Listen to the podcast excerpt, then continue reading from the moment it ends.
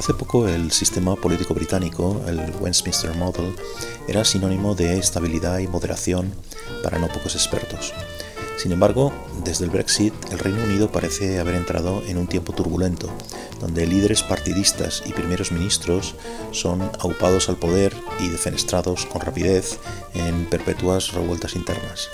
Mientras la economía británica va de mal en peor y muchos dudan incluso que las diversas naciones que forman el país vayan a permanecer unidas tras la muerte de la reina Isabel II.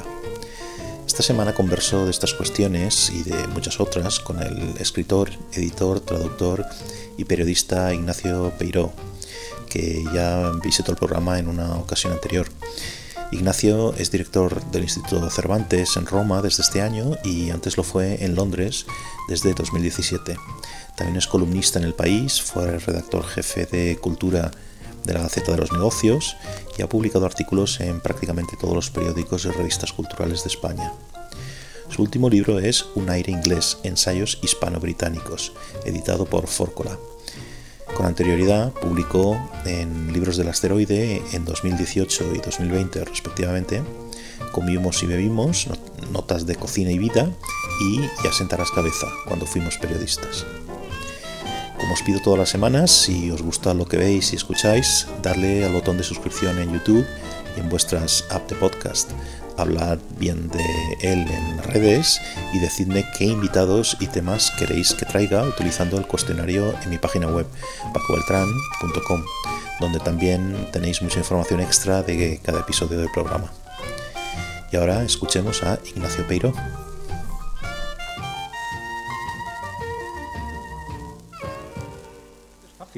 Entrevistarte es fácil, porque mira, me da la impresión de que nada del humano parece que te sea ajeno, ¿no? Hablas en el libro, por cierto, que tengo por aquí, uno en inglés, ensayos hispano-británicos. Y entonces en el, en el, libro hablas como, por ejemplo, como si fueras un, politólogo de Scruton o de Oakshott y como un experto en otros libros en, en, botánica cuando hablas de flores y plantas, por no hablar de tus ensayos sobre cocina, etcétera, ¿no? Y en cualquier caso, esto a mí me parece, me parece que es algo raro, raro por poco usual, ¿no? Porque vivimos tiempos, ya sabes, hiperespecializados, ¿no? O sea, hay gente que construye sus carreras científicas dedicadas a estudiar las alas de una mosca y, no sabe nada más, ¿no? Y por otro lado, hay periodistas, escritores que hablan de todo, ¿no? Y entre unos y otros, claro, pues se equivocan, ¿no? Y, el, y el, público desconfía de los expertos, de los intelectuales, ya sabes, esta cosa anti-establishment que, que permea todo, ¿no? Entonces, ¿dónde crees que está, si podemos empezar un poco así en general hablando, ¿no? ¿Dónde crees que está la autoridad intelectual, el conocimiento? ¿A quién podemos creer cuando, cuando estamos leyendo a periodistas o expertos o escritores, etcétera? Bueno, muchas gracias en primer lugar, Paco, por, por tenerme en tu videoblog o podcast o como se llame, programa, eh, encuentro amistoso.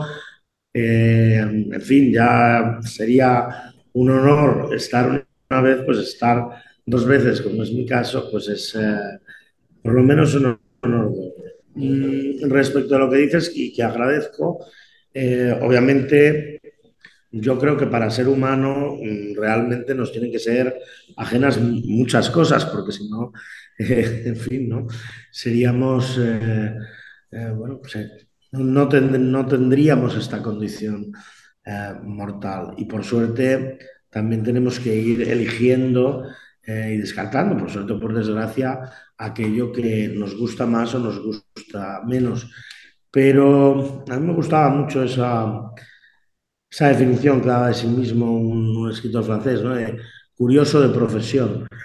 Bueno, eh, yo creo que quien es lector eh, genera una curiosidad natural que le puede llevar a muy, a muy distintos lugares. A mí, eh, desde el principio también, me atrajo mucho la idea de aquel escritor de periódicos, de aquel hombre de la prensa, aquel hombre de letras incluso, mm, que podía ser versado en literatura, que le podía, podía tener incluso una vocación literaria y también tener un interés en la cosa pública serio. Con interés en la cosa pública serio eh, me refiero a un interés en la cosa pública que vaya más allá del lagrimeo de algunos intelectuales, artistas y demás. Es decir, que se haya molestado en la medida de lo posible en tres o cuatro libros gordos avalados por, por el tiempo, eh, más allá de expresar las mm, opiniones benevolentes de un corazón afligido, como, todos, por el mal del mundo. Eh, para mí, además, eso podía hacerse desde una posición uh, conservadora, y bueno, el hecho de que se puede hacer, fin, lo demuestra el hecho de que uno todavía pues siga ahí eh, dando guerra. Eh, creo que es absolutamente irrenunciable que haya expertos, creo que es, creo que de ellos en general debemos eh, fiarnos. Hace unos años eso de estamos hartos de expertos sirvió como banderín populista en el Reino Unido. Yo creo que necesitamos expertos. Lo que es que no solamente hay expertos en esta vida, y, hay políticos, hay gente que tiene que tomar eh, decisiones.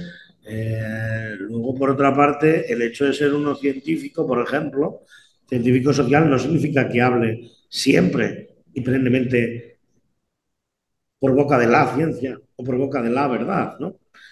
Eh, por tanto, eh, querer, también quería dejar claro que el hecho de ser un especialista académico eh, en un tema no garantiza por sí mismo que uno tenga la verdad absoluta de las cosas. Creo que además en general, si uno no tiene mayores curiosidades que aquellas en las que se ha especializado, en general merece menos crédito.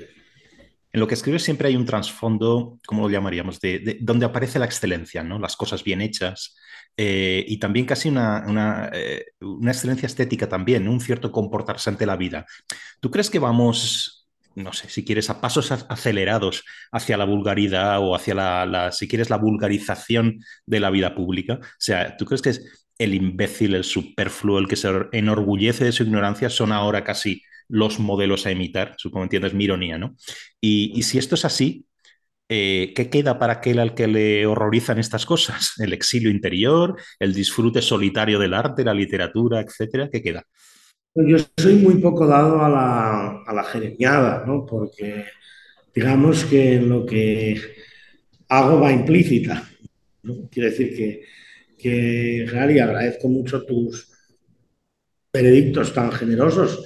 Es verdad que si, no hubiese para mí una cierta voluntad estética, incluso artística, pues yo no, no me dedicaría a, a, lo que me dedico. O sea, para mí me parece que para mí el uso de las palabras tiene que ver con una tradición de la prosa y la prosa es belleza. Otra cosa es que no vamos a estar haciendo de Gabriel Miró o de Azorín todo el día si lo que tenemos es que hablar eh, cosa de la que no tengo ni idea y por tanto nunca voy a hablar, que es la, la ley del juiciamiento criminal.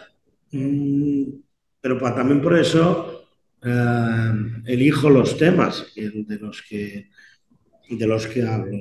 Por tanto, es verdad que desde una o a partir de una cierta militancia eh, estética que la gente, que los demás pueden compartir o no, y que en general, pues el mundo contemporáneo, pues, pues rechaza, um, eh, va implícita, ¿no? Eh, a partir de esa militancia eh, va implícito lo que uno cree y el, el, y el, juicio que a uno le merecen eh, muchas cosas. Dicho esto, yo creo que la estética, como tantas otras cosas, hay que saber sujetársela, ¿no? Hay que ser, en general, eh, contenido. Yo no creo en eso de eh, desarrollar tus defectos hasta eh, crear, hasta hacer de ellos virtudes. No, no considero también que hay, que hay una virtud en el justo medio. Por tanto, creo que es importante Mm, que la estética no degenere en esteticismo vacuo, es decir, que tengamos algo que decir, simplemente que honrando también una tradición, o queriendo honrarla al menos, podamos decirlo de un modo bello. En cuanto a si hay más vulgaridad o menos, a ver, yo creo que siempre ha habido, también creo que nunca ha habido más, nunca ha sido más fácil escapar de la vulgaridad, nunca ha sido más fácil tener tu propia torre de marfil, nunca ha sido más fácil de alguna manera vivir intocado del mundo. Eh, ¿no? Eh, y además, un mundo al cual, por otra parte, eh, cual quieres llegar, ¿no? Porque quieres, bueno, pues quieres publicar. Y estas cosas, es decir, uno no se va a, encerrar del todo en la Torre de Marfil, sino que busca tener una ventana de, comunicación con, el mundo. Es más, incluso las redes sociales, que estamos de acuerdo en que vivíamos más tranquilos sin ellas, te permite conocer a, a otra gente eh, relativamente parecida, relativamente parecida a ti. Y en cuanto a cierta, ciertos modos, ciertos usos ciudadanos, ciertas costumbres, es verdad, vamos, y también en España, vamos a una sociedad cada vez menos formal. Yo creo que eso no es bueno, porque creo que en general en la experiencia mmm, del mundo la formalidad mmm, venía por algo. Entonces nos hemos liberado, creo, de demasiadas cosas a la vez, sin tener en cuenta que algunas cosas de las que no estábamos liberados era porque la experiencia humana ya había dicho que bueno, que quizá era mejor no llamar tío y tronco a todo el mundo y también había que saber que uno no iba vestido a una boda lo mismo que va eh, vestido oh, en una mañana de resaca. Algo habías dicho ahora, no sé qué, expresión utilizas, creo que algo así como militancia estética, ¿no? Eh, fíjate, hay uno de los capítulos que hablas de, de, este autor, William Morris, ¿no? Cuando dices que, más o menos, más o menos lo cito ahí, eh, dices que, que, Morris decía que algo que hoy apartamos de nuestra... Eh, él intuía algo, dices tú, algo que hoy apartamos de nuestra vista, cómo es la relación entre gusto, razón y moral, ¿no? Yo creo que viene, viene al caso, ¿no? De lo que estabas diciendo, ¿no? Porque hasta qué punto o en qué medida separamos estas cosas en nuestra vida moderna. Por un lado la razón, por otro lado la moral, por otro lado el gusto, o ignoramos algunas de ellas, ¿no? Bueno, en efecto, eso es una atomización que ha habido Um, por tanto, uno a mí me sorprendía, ¿no? A veces, hace años, ¿no? Cuando yo, pues, en fin, ¿no? El mundo del vino, por ejemplo, y decías, no es posible que gente a la que esto le interesa, algunas, el vino puede ser una experiencia de belleza. Casi de conocimiento, y dices, ¿cómo es posible que esta gente luego es que sea gente a la que cualquier otro asunto de, digamos, del mundo del espíritu sean no solamente ajenos, sino quizá incluso positivamente hostiles. Eso se ha quebrado. O sea, el pensar que tú, como el mundo de Néstor Luján, por gustarte Rubens y, y Petrarca, te iban a gustar los Borgoñas, o al revés, pues es algo que, y que había unas cosas que eran buenas porque sí, pues es algo que se ha ido realmente, eso ha desaparecido. Eso sí que no vamos a poder, lamentablemente, volver a, volver a unirlo, pero es una pena porque era un cierto ideal de, de hombre completo, ¿no? Que, con esto se ha ido y no se ha ido hace tanto realmente. Y, sin embargo, ¿no, ¿no, crees que es un poco contraintuitivo? Contraintu uy, contraintuitivo, ¿no? Porque una vez empieza a tirar, y está un poco en relación con eso, lo primero que hablábamos, ¿no? La, la excelencia, las cosas bien hechas, ¿no? Eh, empiezas a tirar de lo, que, de lo, de lo bonito, lo bello y, y, lo excelente. En literatura te vas a los Borgoñas y te vas a la pintura y te vas a otra. Quiero decir que no. Para mí sería difícil compartimentar esa curiosidad, si quieres, bueno, esa curiosidad esté, estética, ¿no? Es que quizá no guste tanto la literatura como hoy, como leer a algunos escritores, por lo que dice de uno, como estar al tanto, como pensar que uno está participando de algo, o que protagoniza la moda, o, que es, eh, eh, digamos, es un abanderado a la vanguardia de su tiempo. Quiero decir que la gente, o sea, no, el amor profesado por la literatura no siempre, no siempre lo es, suele ser por otras cosas, muchas veces. Mm. Por lo que tiene de que pueda quedar bien, de darse algún aire, de, eh, de todas estas cosas. También eso hay que tenerlo en cuenta. Y sobre todo de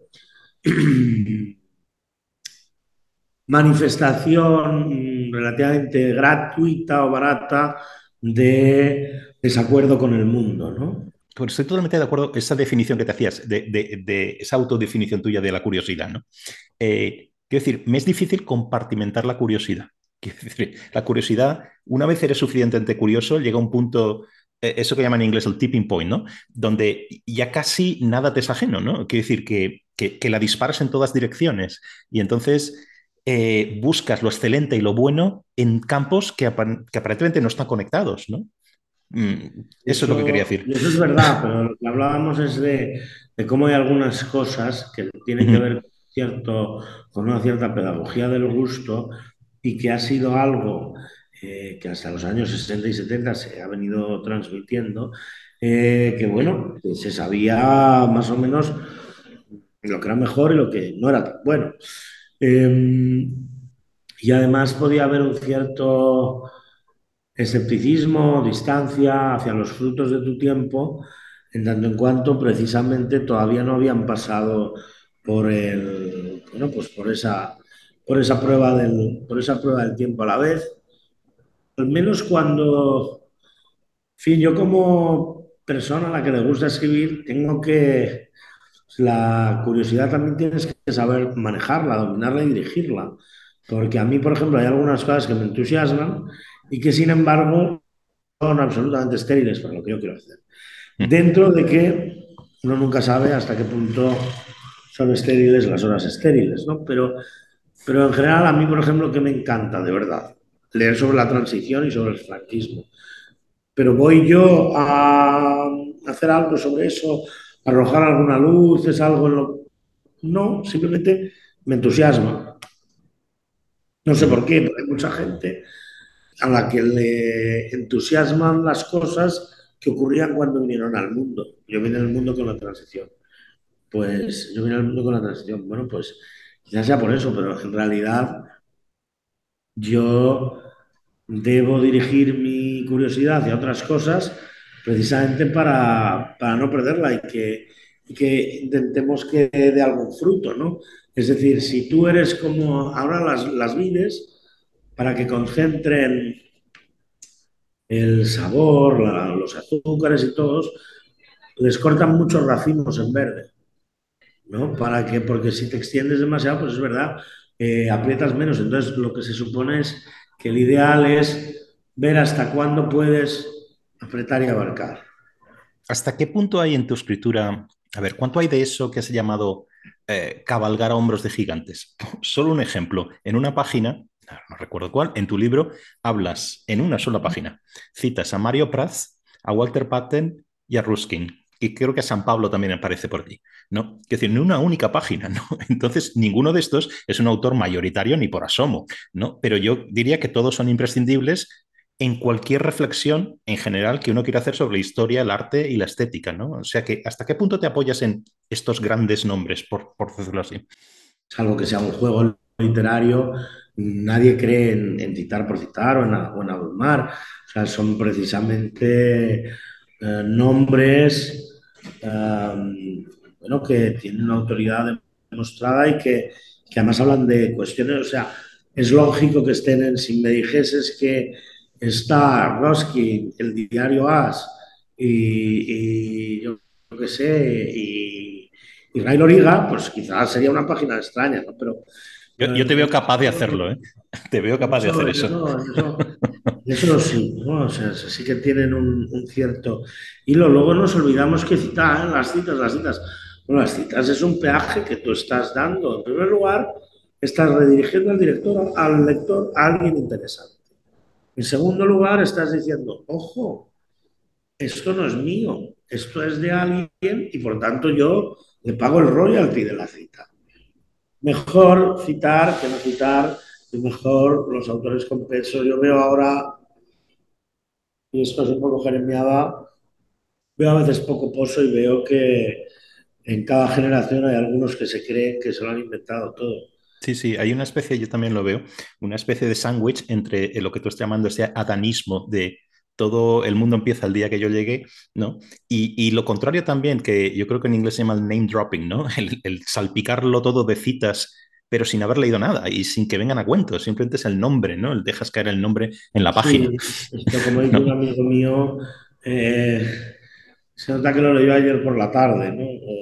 Pero es que el problema que tenemos es un problema que es de pedagogía.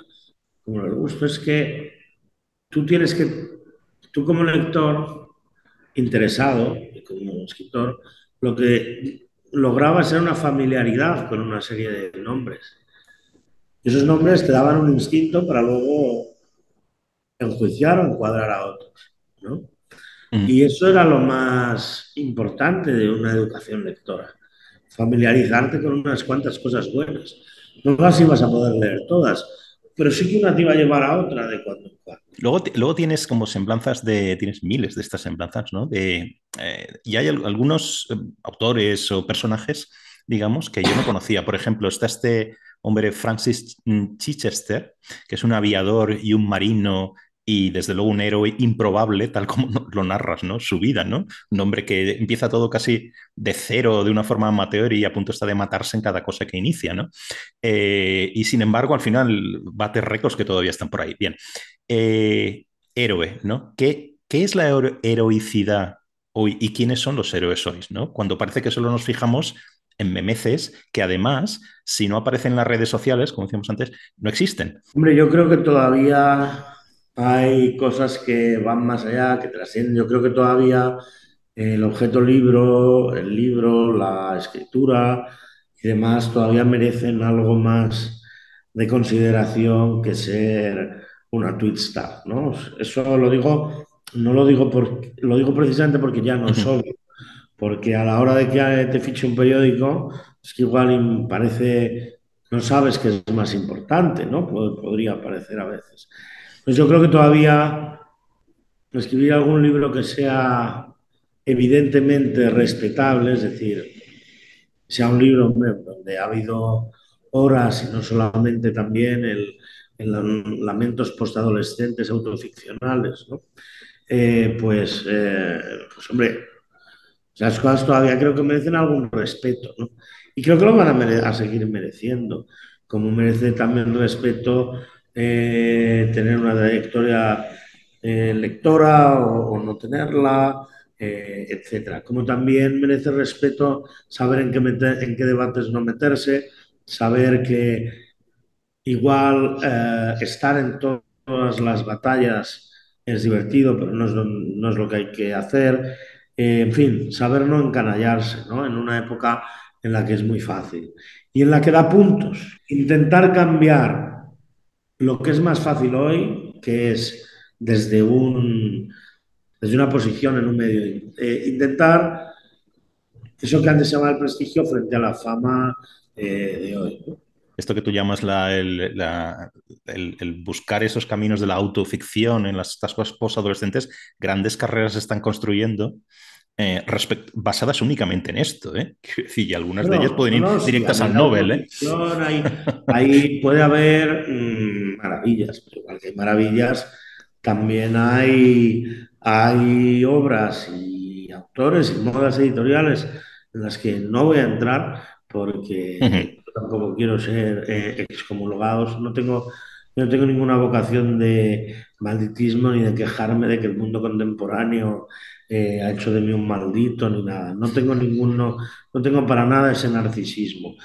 El, el, mundo nos sobrepasará, nos dejará a un lado, una cuneta, todo el mundo, su edad, su tiempo le sobrepasa. Muy bien, bueno, pues yo no me lo voy a tomar de modo personal, como si, eh, ¿sabes? Ahora, pero sin embargo tampoco voy a buscarme más enemigos de los necesarios. Y es que además, una vez estás en un sitio, sabes hasta quiénes son, con nombres y apellidos, los editores eh, que están detrás de que se publiquen algunas cosas que se nos venden, eh, bueno, porque tienen mano en la industria editorial como si fuesen maravillas y la gente que es de una enorme credibilidad, porque, entre otras cosas, porque el primer acto del lector es la credibilidad, pero el segundo porque mm. todo lo que es la literatura hoy se intenta, se suele intentar vender por vías extraliterarias o por vías tan literarias que, que, a uno le permitan fardar extraliterariamente. Es decir, no es lo mismo leer a Benito Jerónimo Feijó eh, y colgarlo en Instagram que leer a no sé quién y, y colgarlo en Instagram. Es así, bueno, da menos puntos sociales. Es la comedia humana, es la vanidad de las cosas, no lo hemos inventado nosotros. Antes lo del heroísmo, entonces, ¿qué es? Perseverar en lo que tú crees que hay que hacer. Ese heroísmo no lo sea, antes no lo era, quizá. Quizá hemos puesto en nuestros años la sabiduría y el heroísmo eh, un poco bajos. No lo sé, pero yo creo que es, es lo que hay que hacer. Pero ciertamente, pues es verdad que, que no siempre apetece seguir, ¿no? Y no siempre apetece continuar cuando uno lee lo que escribes, Winston Churchill, y lo comparas, por ejemplo, es fácil esta comparación, ¿no? Con primeros ministros de ahora mismo, como Boris Johnson, por ejemplo, recientemente dimitido, da la impresión que hay una distancia sideral en lo político, pero también no nos olvidemos en lo moral. ¿Tú crees que esto es la causa o quizá la consecuencia de un, de un declive, eh, un espejo del declive del sistema político británico, eso que llamamos el Westminster Model, ¿no? que hasta hace poco era sinónimo de estabilidad y de sentido común en la política, o quizá no tiene nada que ver, son fenómenos paralelos, o igual no hay ni siquiera declive para ti. Yo creo que se han podido tomar unas cuantas malas decisiones, tremendamente malas, y, se ha conocido un momento populista, pero yo creo que el, el sistema institucional británico mm, resiste mm, y es de una gran solidez y precisamente ha permitido que salgan adelante tantos cambios sin, sin mayores rupturas. O sea, creo que el problema no ha sido institucional, creo que ha habido un problema, no ha sido el manejo de las instituciones, al contrario, han tenido un funcionamiento muy bueno. Hemos visto lo que es un gobierno mucho más colegiado que los nuestros. Hemos visto lo que es un primer ministro al que los suyos propios Em, le echan y le echan y hay votos parlamentarios, etcétera, con un muestrario de posibilidades que, por ejemplo, en nuestro país ni siquiera eh, soñamos. Bueno, a mí me parece que no es, eh, que, por tanto, que es perfectamente, que es perfectamente recuperable y no ha cambiado en lo, en lo esencial. Otra cosa es que a mí me parece que el, el Brexit haya sido una muy mala decisión, pero también creo que es una sociedad y una economía que pueden sobrellevarlo. Eh, creo que con daño, sobre pero creo que el daño va a venir más a medio y a largo plazo, porque creo que el mérito del Reino Unido había, sido pasar de ser el taller del mundo, pasar de fabricar y pasar de tener industria y pasar de eh, la extracción. Eh, de una industria pues, manufacturera y extractiva, pasar de ser ese telar del mundo a ser una economía del conocimiento como pocas, basado en su tradición como centro financiero, que a su vez viene avalada por lo bueno de su sistema eh, jurídico y de su legalidad, y su, por una parte eso y por otra parte sus universidades. Entonces el problema es que a esas universidades que estaban llegando los mejores talentos de todo el mundo, con el Brexit es muchísimo más difícil que lleguen. Y la mala noticia es que esas universidades es obvio que tienen competencia ya. Si tú no vas a ir a Oxford, te vas a Georgetown, te vas a, a la UCLA, te vas a millones de otros sitios. Entonces, están dejando de reclutar a la gente más inteligente del planeta, que era lo que estaban haciendo hasta ahora. Y entonces yo creo que eso tendrá consecuencias. Lo que, lo que estás diciendo también valdría, por ejemplo, para Estados Unidos y, el reverso sería, por ejemplo, un país como Canadá, que todavía sigue muy abierto, ¿no? Desde luego sin esas universidades, en el caso canadiense, que son Oxford, Cambridge, etcétera, ¿no? Eh, pero, ¿qué tendría que ver esto con, por ejemplo, cosas que también son verificables, que creo que son ciertas, ¿no? Como una, digamos, esta, ¿cómo lo llamaría? En este caso no una polarización, pero sí en, el Reino Unido hay una distancia grande entre, por ejemplo, las grandes metrópolis, incluso dejando de, lado a, Londres, ¿no? Lo que se llamarían pues, las Midlands y el norte de Inglaterra y este tipo de cosas en términos de, de oportunidades, de, trabajo, etcétera, ¿no? ¿Cómo estaría ligado una cosa con otra, ¿no? Porque me parece que es un poco más extenso que esto de la excelencia universitaria. Bueno, en primer lugar, las universidades, como en parte en España, han servido para atraer mucho talento a todo el país, porque muchas universidades se han especializado en esto. si tú quieres ser ingeniero de camino, lo, que haces es irte a Bath. Si quieres estudiar lenguas, pues igual te vas a Warwick o te vas a Newcastle. Eh, entonces, eso ha sido muy, um, eso ha sido también muy importante. Pero el conflicto ciudades-campo o el conflicto Londres y lo que no es Londres existe desde hace muchísimo tiempo. Londres ha sido siempre una hipercapital.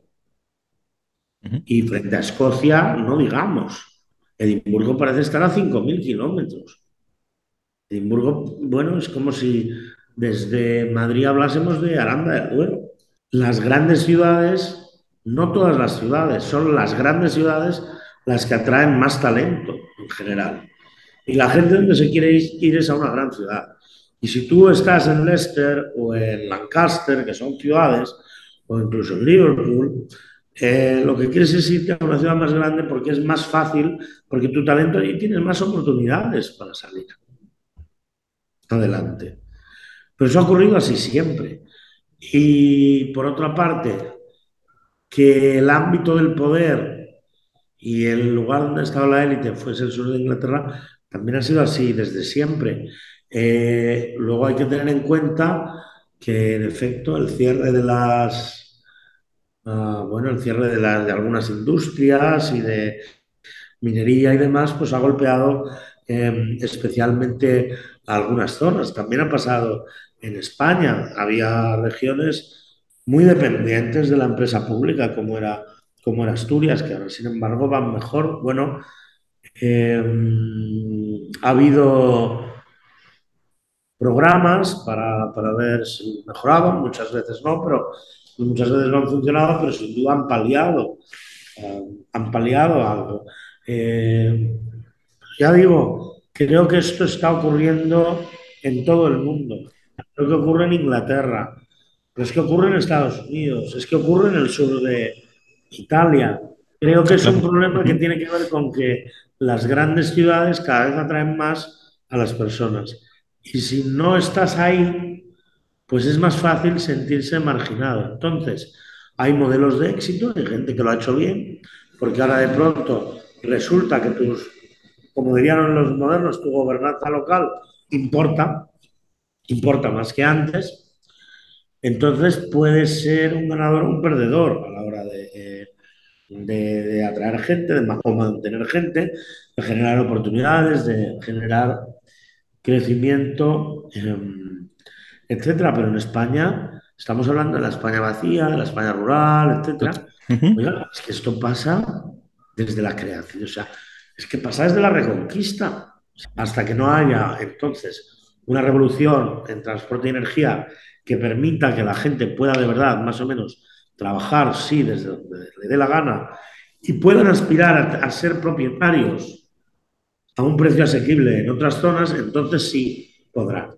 Pero en todos estos casos ha llevado, quizá en el caso de España todavía no, pero ya llegará, creo, eh, a, un, digamos, a tener un impacto populista o, el impacto de esta cosa social en lo político ha dado como unas reacciones populistas y es lo que hemos visto en Suecia hace poco con las elecciones, por ejemplo, ¿no?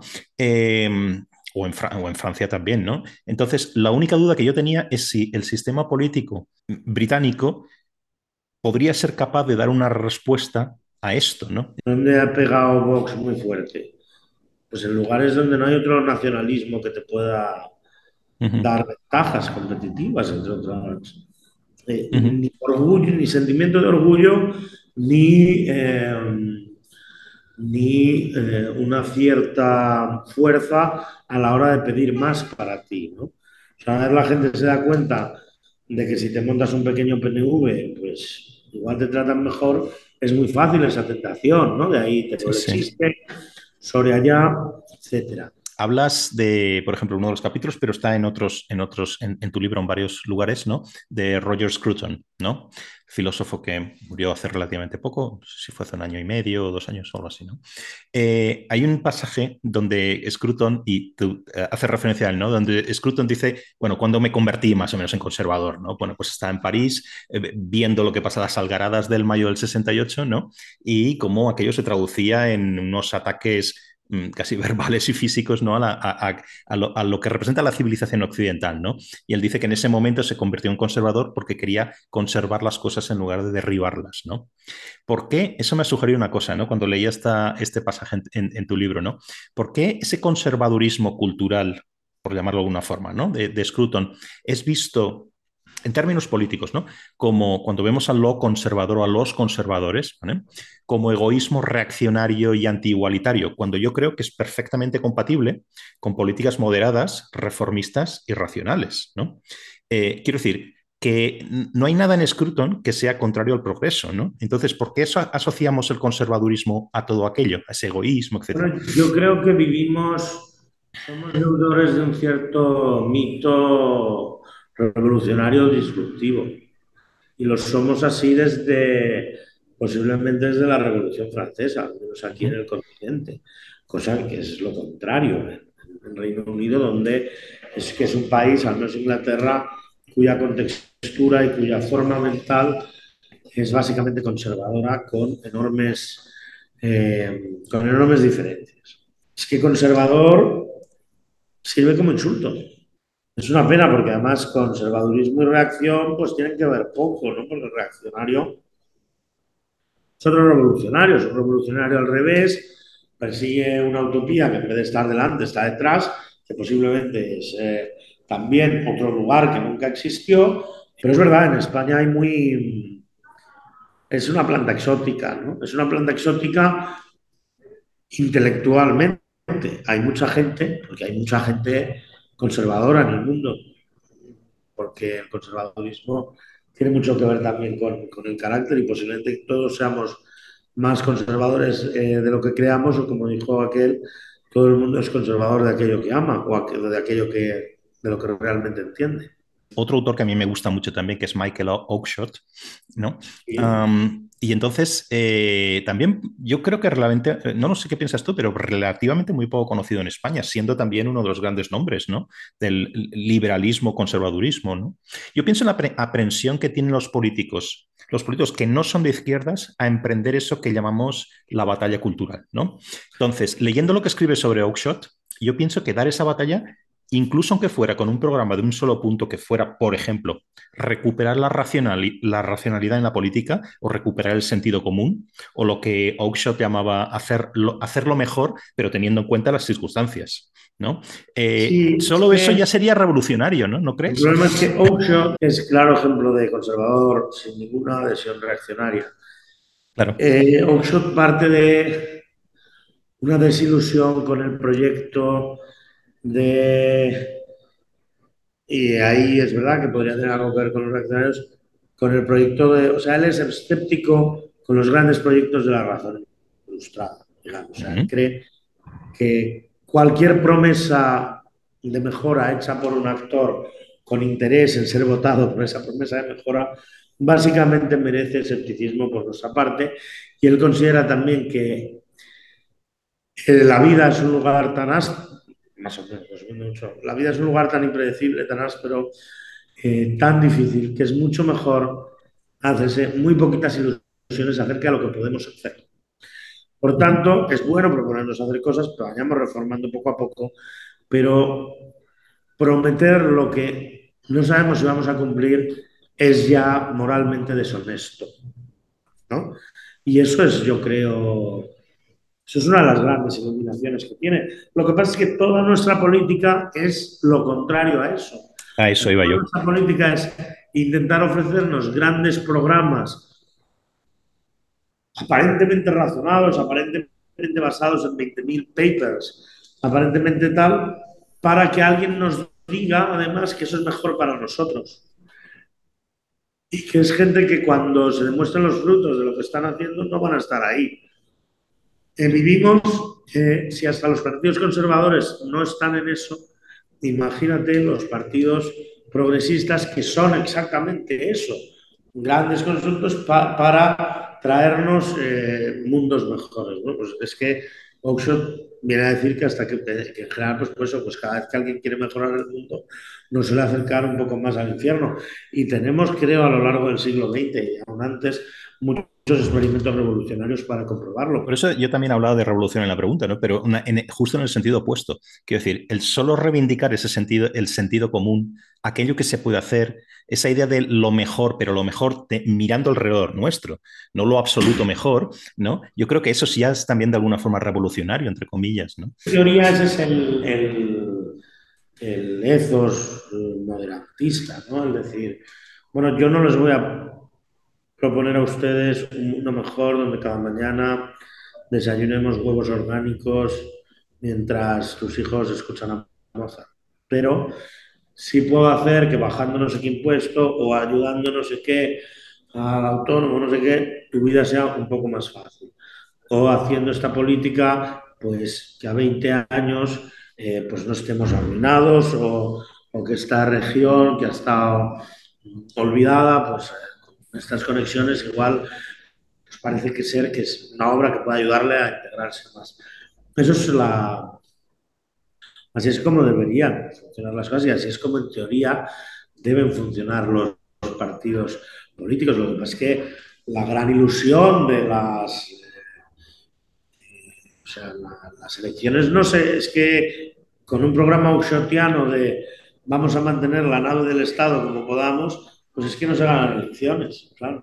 Solo se ganan elecciones cuando ya has escarmentado y dices, bueno, mira, me voy a ir con, con estos, que son más osos, pero Has estado varios años como director del Instituto Cervantes en, en Londres eh, y, y, te, y, bueno, ahora acabas de llegar a, a lo he dicho antes, pero eh, acabas de llegar al, eh, como director también, pero en el Instituto Cervantes en Roma. Antes has mencionado Brexit, ¿no? Entonces te quería preguntar por esto, ¿no? ¿Has visto algo en, con la gente con la que hablabas, en, en, como se suele decir, en la calle en general, ¿no? Con toda la gente con la que has tenido contacto.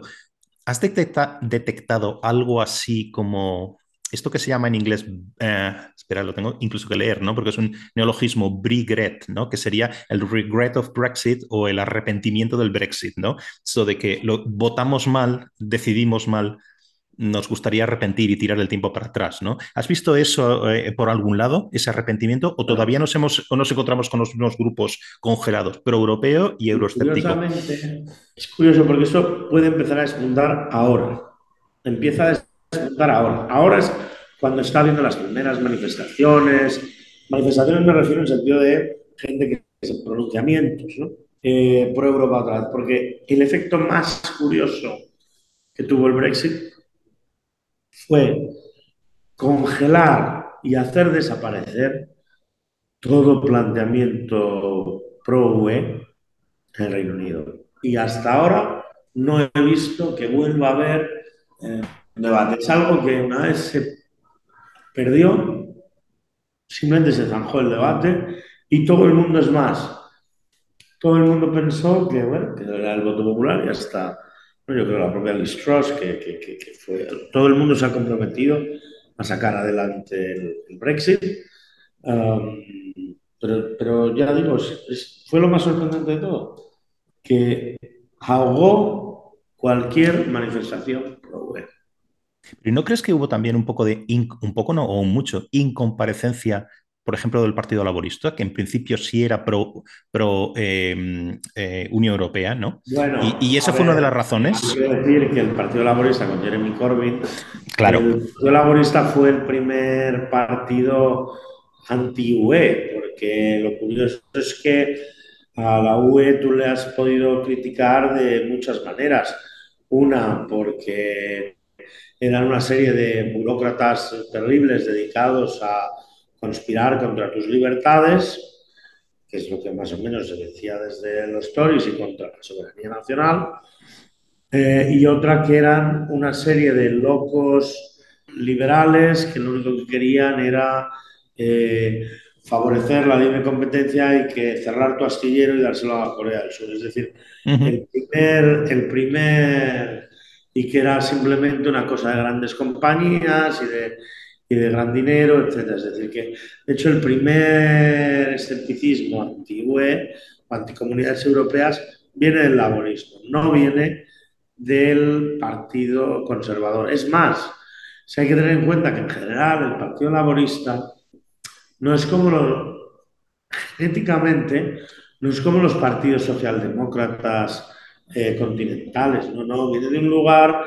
que es más nicho, que tiene una tradición, por una parte, más intelectual, por otra parte, muy obrerista, que por tanto, en fin, que es gente que ha dejado de pedir a una economía regida por los poderes públicos eh, después que el Partido Socialista Español, por ejemplo. ¿no? O sea, que, que, eso, o sea, que la banca fuese pública después del Partido Socialista Español.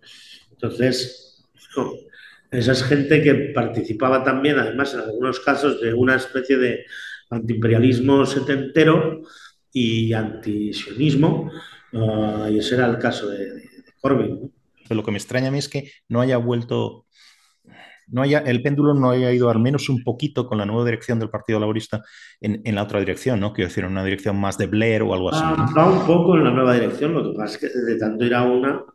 Todavía no hemos hablado de la, monarquía. Hoy publicas, estamos grabando hoy, en, el día que estamos grabando has publicado hoy en El País, El País Semanal, una larga semblanza, una semblanza crítica, digamos, de la reina Isabel II, y, ahí te planteas hacia el final de tu, artículo una, pregunta que para mí es clave y que valdría también para la, para la corona española y quizá para cualquier monarquía, ¿no? Eh, eh, lo llamas anacronismo o pervivencia, ¿no? Entonces, ¿cuánto hay de lo uno y de lo otro, ¿no? En la, en la monarquía británica o en general en, el, en, en, la, en, las monarquías, ¿no? ¿En qué medida podríamos ver a la monarquía británica desplazarse en los próximos años hacia un polo o hacia otro, ¿no?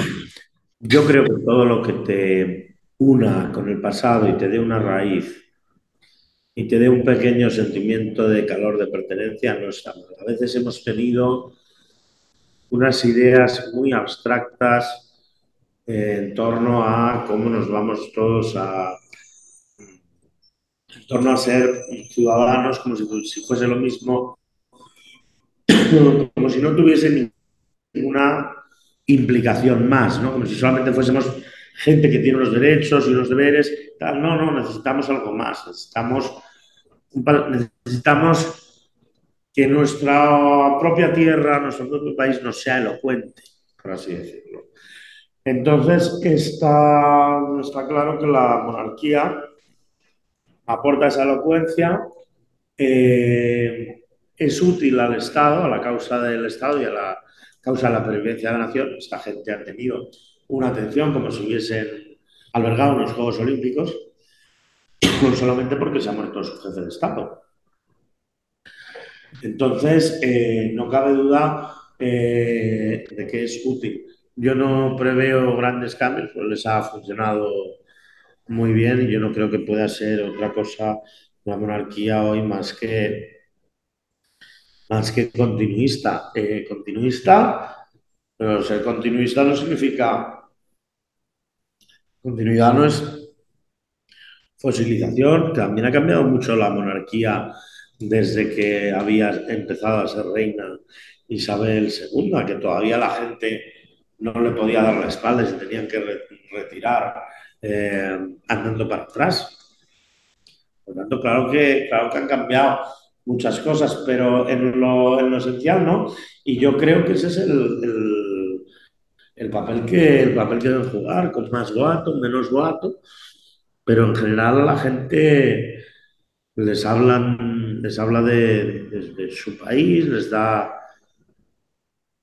les da una pertenencia que otras formas también pues, no siempre les dan, otras formas de jefatura de Estado. Habría una cierta contradicción con, el liberalismo, ¿no? O sea, por un lado estaría esto, lo que te une a tu pasado, lo que te une a tu, a tu nación, etcétera, ¿no? Y por otro lado, estaría una idea, si quieres, incluso sobre el papel, de que tú puedes ser simplemente ciudadano de una comunidad política basado en el respeto a los derechos y deberes y en una constitución es, y ya. Es que yo no creo que sean incompatibles. Y el hecho es que bajo el régimen actual español puedes vivir de las dos maneras. O sea, tú puedes ser perfectamente frío e incluso hostil a la ceremonia, pero a la vez puedes pensar que vives una monarquía parlamentaria donde eh, el jefe del Estado aporta un valor eh, añadido importante, por ejemplo, en las, relaciones internacionales, eh, etcétera. Pero ya digo, yo creo que no podemos vivir. Es un error pensar que, que todo entronque con la historia sea una especie de misticismo nacionalista que vaya a hacernos de todo una especie de Sabino Sagana de la vida. Yo, yo creo que no. De hecho, a todos los países una pequeña gota de mística les va muy bien. No les va bien a Portugal, no les va, con eso no les va bien a los franceses, no les va bien incluso a los italianos, un país con una diversidad regional impresionante, no les va bien a los franceses eh, que tienen esta, bueno, esa legitimidad de la revolución, etcétera. Pues claro que sí, cada país necesita, pues bien, eh, en general, una vez tenemos ya además una serie de derechos, de leyes, de libertades y de tal, solamente los vamos a, a, empezar a querer y a apreciar de verdad y a emocionarnos con ellos y los perdemos. La gente en nuestro país no necesita gritar libertad, libertad, ciudadanía, soy... No, no, ¿por qué? Porque, bueno, salvo quizá en algún sitio, porque está garantizado, donde lo necesitan gritar es en, en países donde están sujetos a, a, a, un régimen que aplasta eso. Pero por tanto yo no veo ninguna, o sea, es perfectamente compatible, ¿no? Yo no, no iba tanto por, por, por, la cosa que fuera eh, ¿cómo lo llaman? Bueno, que fuera una cosa viejuna y nacionalista, sino creo que es mi vicio cosmopolita personal, ¿no? La verdad, muchas vueltas por el mundo y es una cosa personal que siempre pienso, ¿no? Que es lo mínimo que necesitamos para adscribirnos a una comunidad política, para sentirnos miembros de una comunidad política. Vale la idea esta casi republicana, republicana lo francés, ¿no? De los derechos y deberes o, necesitamos algo más. ¿Y qué es ese algo más, ¿no? Por ahí va la cosa. Bueno, yo creo que en general, fíjate, Estados Unidos se necesitaba muy poquito. Necesitas uh -huh. pagar impuestos en un sitio y, por tanto, poder exigir uh -huh. alguna cosa y sentirte miembro de esa comunidad política. Y es verdad que los pequeños ceremoniales, hasta el empadronamiento, puede ser, puede ser importante porque demuestra que ya hay una cadena de solidaridades, eh, de solidaridades mutuas, ¿no? que es lo que debiera ser toda, que es lo que es toda comunidad política. ¿no? Siempre es un placer charlar contigo, de verdad. Eh, y bueno, lo importante una... es sacar algo bueno, no sacar mucho, ¿sabes? Entronca esto con lo que hablábamos al principio de todo, ¿no? El saber cuáles son tus límites y, y todo esto. En cualquier caso, que un fuerte abrazo, Ignacio, y, y, que te deseo todo lo mejor para tu nueva etapa en Roma, que acabas de empezar. Lo agradezco de verdad, Paco, ha sido un, un gran placer y te mando también un abrazo fuerte.